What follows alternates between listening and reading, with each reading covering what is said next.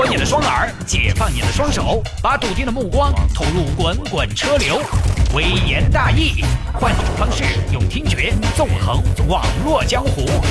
给我一个槽点，我可以吐槽整个地球仪。以下内容仅代表主持人个人观点，与本台立场无关。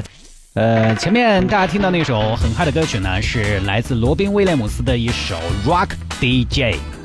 我就是一个 Rock DJ。进入到六点之后呢，我们就进入到微言大义的 Rock 环节，或者说呢，微言大义也不能说 Rock 啊，就是 Talk Talk 环节。我是一个 Talk DJ，Talker。微言大义继续跟您分享网络上一些热门的、有意思的小新闻。哎呀，说起来，今天双十一都没跟大家说一声节日快乐啊！也不知道各位今天买买买买的是不是满意？我今天说起来，这一天过的啊，做了一天的思想斗争。没什么特别想买的，但是呢，总觉得双十一好像不买点什么，是不是有点跟社会脱节了？想发个朋友圈都没什么好晒的。于是呢，今天有很多时间我都在干嘛呢？打开淘宝和京东的客户端，看看有没有什么让我觉得欲望特别强烈、特别想要的东西。基本也是啊，打开又关闭，打开又关闭，这么来来回回，一直刚到现在，什么都没买。因为之前我在节目里边就跟大家分享过了嘛，这周一刚开始的时候就说大件啊，你指望优惠力度大，基本不太可能。今年虽然发改委等很多部门都明令禁止这种先涨价后打折的行为，但是呢，它这个先涨价一定是有个期限的。就好像是三十天，所以为了应对这个政策呢，很多商家干脆就在三十天以前我就涨价。那么从监管上来说，其实你是很难判断人家是临时涨价的，还是本来我这个东西就该涨价了。因为商品嘛，它有涨有跌嘛，都很正常嘛。你不能说为了这个双十一，所以就不准人家涨价了，那不可能。所以不准的是临时涨价，但是你又很难判断人家到底是不是临时涨价，对吧？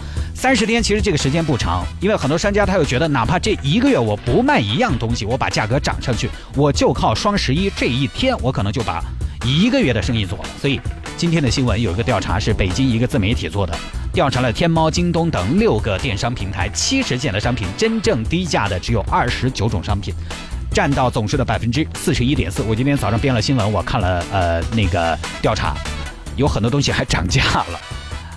因为你不可能随时去关注那件商品的价格。当然，万千的商品呢，七十种可能不具有代表性。但是，我觉得只要他这个调查是随机的，而不是故意，比如说他其实查了七百种，然后呢把这七十种单独挑出来说啊，有百分之六十，将近百分之六十的产品都是涨价了的。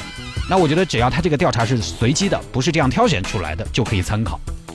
大件儿你不能指望太优惠，小东西呢，我在家里边又不负责这些东西，柴米油盐都是我们老婆买，所以呢，今天一天我什么都没买。不是说啊，当然不是说大家就不要去凑双十一这个热闹。我觉得大家下班了啊，如果今天白天上班没有买够的话呢，晚上还可以回去关注一下，因为我也看了一下啊，就是呃。这个，比如说拿淘宝来说，它这个天珠啊，天珠是他们那个旅游的客户端，其实最近的优惠力度还挺大的，不管是机票还是说这个酒店，尤其酒店啊，你可以关注一下。如果明年或者说呢今年年底剩下来的时间你有出行的计划，真的可以去看一下，还挺划算的。很多五星级的酒店都是特别便宜，就是平时的差不多半价吧，我觉得啊。包括悦榕庄，悦榕庄最便宜才九百 多一晚上，住悦榕庄哎，大家可以关注一下啊。这个也算一个广告嘛，虽然是个广告，但是我觉得对大家好的东西，呃，讯息我还是特别愿意分享给大家的啊。呃，就是我我之前在节目里边跟大家说什么呢？就是保持一个清醒的头脑，你要指望占多大的便宜呢？我觉得那是想多了。比如说像纸啊这些东西可以多买一点，一提三十，便宜两块钱一提，优惠也算大了。但是这个东西啊，买回来它不占用资金，但是占地方，你家里放不放得下也是个问题。对不对？你酱油买一车，味精买一顿也不可能。至于说双十一阿里交易额几分啊，几分钟破百亿这样的辉煌的战绩，大家都懂。它其实就是一个宣传的噱头啊，数字好看，给股东开会的时候显得好看。因为很多的交易额呢，其实人家都是提前就放在了购物车里，只是在双十一这一天来付款而已。它可能是集中了最近一两个月甚至半年的这个一部分的销量来集中释放。所谓的双十一的交易额，可能就是汇聚了。这么长的时间的一个销售额，我今天呢反倒是很想去下班之后呢去实体店逛一逛，因为实体店啊现在也被双十一裹挟进去了，在这一天你不搞活动，真是都不好意思开门，你就干脆今天如果你不搞活动，你就把门抠了算了，说不定也会有些惊喜，而且呢实体店始终我还是觉得看得见摸得着嘛。好吧，双十一我们就不多说了啊，也是因为今天没有办法回避这个问题嘛，双十一嘛，光棍节嘛，啊，当然光棍节说到这儿啊，也祝收音机前所有的光棍朋友节日快乐，不管怎么样，幸福开心就好，冷暖自知啊，别人没有办法来安排你是不是幸福。呃，好吧，来看今天微言大义这条。男子求爱售楼小姐多次被拒，半夜将其扛上了越野车。你看都什么年代了，这个掳走当压寨夫人。来来看啊，广西柳州有一个女孩叫阿菊。阿菊，阿菊呢？平时在一个楼盘做售楼小姐，或者我们讲的是置业顾问，这样呢显得比较好听啊。置业顾问这个行当大家知道啊，通常都是选过的。他对形象气质啊，大家不说多么的出众啊出众，但是起码还是要有一些要求的。起码就是五官都要正嘛，加上高销售呢，他这个亲和力啊比较强，所以呃有人追也很正常了，呃也是很受欢迎的一个群体了。在择偶的时候，那么在众多的追求者中呢，就有一个小汤，很努力，很有诚意，也很用心，表白过几次了。菊，答应我吧，我愿做菊上的一滴露水。呃，不不不不，你还是去其他地方当露水嘛。呃，菊不是很欢迎你。菊，这是我买的戒指，嫁给我吧。哦，不不不不，你找别人吧。屡次被拒绝。刚开始呢，这个阿菊啊，还是会好好跟对方谈的，跟小唐谈。后来发现呢，说那么多也没得用。呃，因为如果你被人软磨硬泡过，你就知道啊，刚开始呢，你其实想要。说呃，通过一些呃动之以理、晓之以情的这么一些方式来劝他死心，但是呢，你会发现其实真的没什么用的，没没什么用啊。所以遇到这这样的情况呢，到后来一定是斩钉截铁的拒绝，就直接挂电话、玩消失、逃避。这个态度呢，让小汤觉得很不舒服。我阿汤哥纵横情场那么多年，我就没有输过，软的不行，来硬的，敬酒不吃吃罚酒。于是呢，邀约了几个朋友，神奇帮我绑个人。帮哪个？阿菊。哎，对了，你把浩南哥叫上。浩南哥又在看场子，他前天微言大义就在看场子，今天还在看，还在关了嘛？这是六点过了，一个五金店多了嘛，就爪子嘛。然后十一月六号，阿菊在售楼中心开了会，一直开到了第二天的凌晨才结束。下班之后呢，阿菊坐同事小秦的车回家啊，一个 DM2 啊，刚刚骑到售楼部的对面呢，就被一群人三男两女围过来拦下来了。哎，你们抓走？光天化日要怎样？光天化日之下，哈哈，你眼睛瞎了吧？都凌晨一点了，兄弟们上！然后一群人把后座上的阿菊撸上了一辆车，开车逃离现场。阿菊上车也是吓了个半死。你们，你们要干什么？放心吧，我们不是坏人，我们是大坏蛋！哈 哈啊，大坏蛋，大坏蛋，不要过来！好吧，是阿汤哥要找你，你放心了。他找我做啥子啊？我们也不知道，你去了就知道了。然后另一方面呢，小秦也就是这个阿菊的同事，看到自己的同事被掳走了，记下了车牌号，赶紧报警。绑架警官，车牌号是哒哒哒哒哒。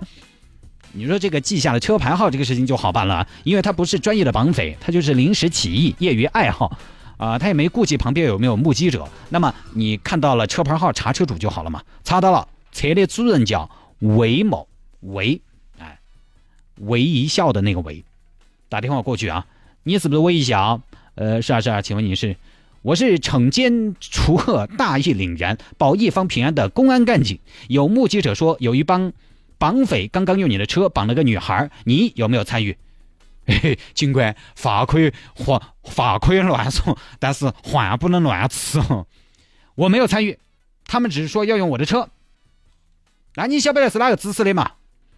呃，这个我有个朋友叫阿汤哥，是他指使的。阿汤哥好像在追那个女孩。哦，那你给他说一声，他这个是违法犯罪，我们现在在一年之内放人，不然我们就要批评他了。哦，好好好好。然后挂了电话，魏某微笑啊，就给阿汤哥打电话了。你挂哇，现在警察都晓得了，你着了，我跟你说，该背死。什么？怎么会被警察知道呢？是噻，我跟你说，绑匪这些警察一般都是职业级别的哟。那怎么办？警察让我转告你。搞快几下把人送回去，不然要弄痛。最后呢，在警方的压力下，汤某于凌晨两点左右将小菊送回了售楼部中心。小菊呢，只是受到惊吓，身体并无大碍。汤某说了啊，他给警方说呢，他只是想跟阿菊好好谈谈，并没有别的想法，也没想到自己做的事情后果那么的严重。然后警方就问啊，那阿菊你这边啥子意见嘛？阿菊呢，也不知道是出于何种考虑啊，可能一是觉得这个男孩呢对我恁个执着。也算可能真的有点喜欢，有了恻隐之心；二呢，可能是怕追究责任了，汤某以后放出来再打击报复。出于多种考虑，不追究对方的责任。最后呢，因为没有造成严重后果，所以警方真的是对汤某只进行了批评，然后就算了。我在想，这种行为可以算了吗？好吧，呃，反正这个事情就这么结束了。呃，这个事情呢，之前说过很多次了。爱这个东西呢，尤其是男女之爱啊，确实，因为它有自私的属性在里面，因为它有排他性，所以呢，爱情是特别容易走极端的。而且呢，因为大家觉得彼此是夫妻是爱人，你就是我的，我就是你的，所以我吼你两句可能也没什么，把你打残了，呃，也是我们内部的事情。但是我也说过了，无论是哪种社会关系当中，一个人首先是独立的人，一个独立的人他就有他的权利，你都不尊重别人的个人权利了，还谈什么爱呢？其实说白了就是一种占有而已，觉得那是我的私有财产。而且呢，据我观察啊，这种采用暴力手段的爱，最后一般都没有好结果。哪怕你成功了，暂时成功了，最后都走不到一起。这完全因为是一种病态。而且到后来，当你得到了，你以为你就会倍加珍惜对方吗？不一定，你说不定会慢慢糟蹋对方。哎呀，你当年那么傲的嘛，老子现在要报复你，这是一种变态倾向了啊！当然，我觉得现在影视剧呢，也在做一些不太好的示范，就是什么呢？女人喜欢霸气的男人。大家都在传递这个观点嘛，所以我在想，是不是有些男士觉得我霸气一点就好了？他拒绝我，是不是我表现的还不够果断、不够坚决？比如说，现在有个显著的例子，有个词叫什么？叫壁咚，按到墙上强吻。影视作品都宣扬这种东西啊，白富美不从，然后高富帅二话不说按住白富美，然后就激吻了，然后就是镜头一摇，就第二天早上了，两个人配个毯子，配个铺盖，嗯，早上起来亲一下额头。嗯，亲爱的，我就给你做困的。你肯定有很多人把这个事情当真嘛？你想多了。人在没有做好被爱或者说爱对方的准备的时候，你这种突然袭击会下意识的反抗。哪怕是两个人在热恋，这种突然而至的亲密举动，其实对方都会首先第一潜意识里自然反应是下意识的躲或者反抗。热恋的情侣有些亲昵的举动，大家注意观察，有些影视作品它是怎么的，也没得直接怼上去的。他先是这样的，先两个人靠近，眼神交流，然后互相感受一下对方的鼻息，然后呢蜻蜓点水跌几下，嗯，哎，我这个时候要是有个女搭档在就好了，然后再那啥，对不对？也没有直接怼上去的，怼上去吓死人。这个真的是需要各自准备一下的事情。热恋的情侣尚且如此，所以不要说对方根本就没接受你了，所以不要去相信电视里头演的啥子哦，我把他掳走了，他就跟我了，什么呀？女人喜欢男人霸气是没错，但是光霸气是不行的，他不是随时都需要你的霸气的，霸气也不是耍流氓。电视里头那些壁咚镜头，我跟你说，去掉背景音乐，不调色，不打光，那个低位随便拍，那拍出来的效果就是个 A V，没有你想的那么美。男主角貌似潘安，女主角沉鱼落雁。哎呀，你那哈下去，我跟你说，很可能对方情急之下把你的舌头就咬到了，然后你一嘴巴的血，而且因为没追到嘛，这么久没追到，追了半年了，没追到，脸上还冒了几个痘痘，帅不帅嘛？你觉得？然后女方披头散发的，惊魂未定的，那没什么美，就是一团乱鸡窝嘛。本来大家还是朋友，本来还可以放长线钓大鱼，还可以经营经营，这下拿来炒来玩，没意思啊！千万不要迷信男人的霸气那回事，女人喜欢霸气的男人这句话。其实本身不对，关键是什么？应该是女人喜欢她喜欢的男人霸气，前提是她喜欢的男人，前提是喜欢，接下来才是霸气。喜欢呢是一种感觉，感觉是一切的基础。有了感觉，我们再来谈这个男人要不要对我霸气一点。就像你问一个女生你喜欢什么样的，我喜欢优美的，诶，那我觉得我就很幽默，那我们在一起吧？不可能嘛！先他要对你有感觉才得行噻。先有个前提是人家喜欢你，才希望你对他霸气。那照这个理论，你看臭流氓们都很霸气啊，也没有几个找到真爱嘛。反正各位不要去搞这些事情啊，天涯何处无芳草，何必呢？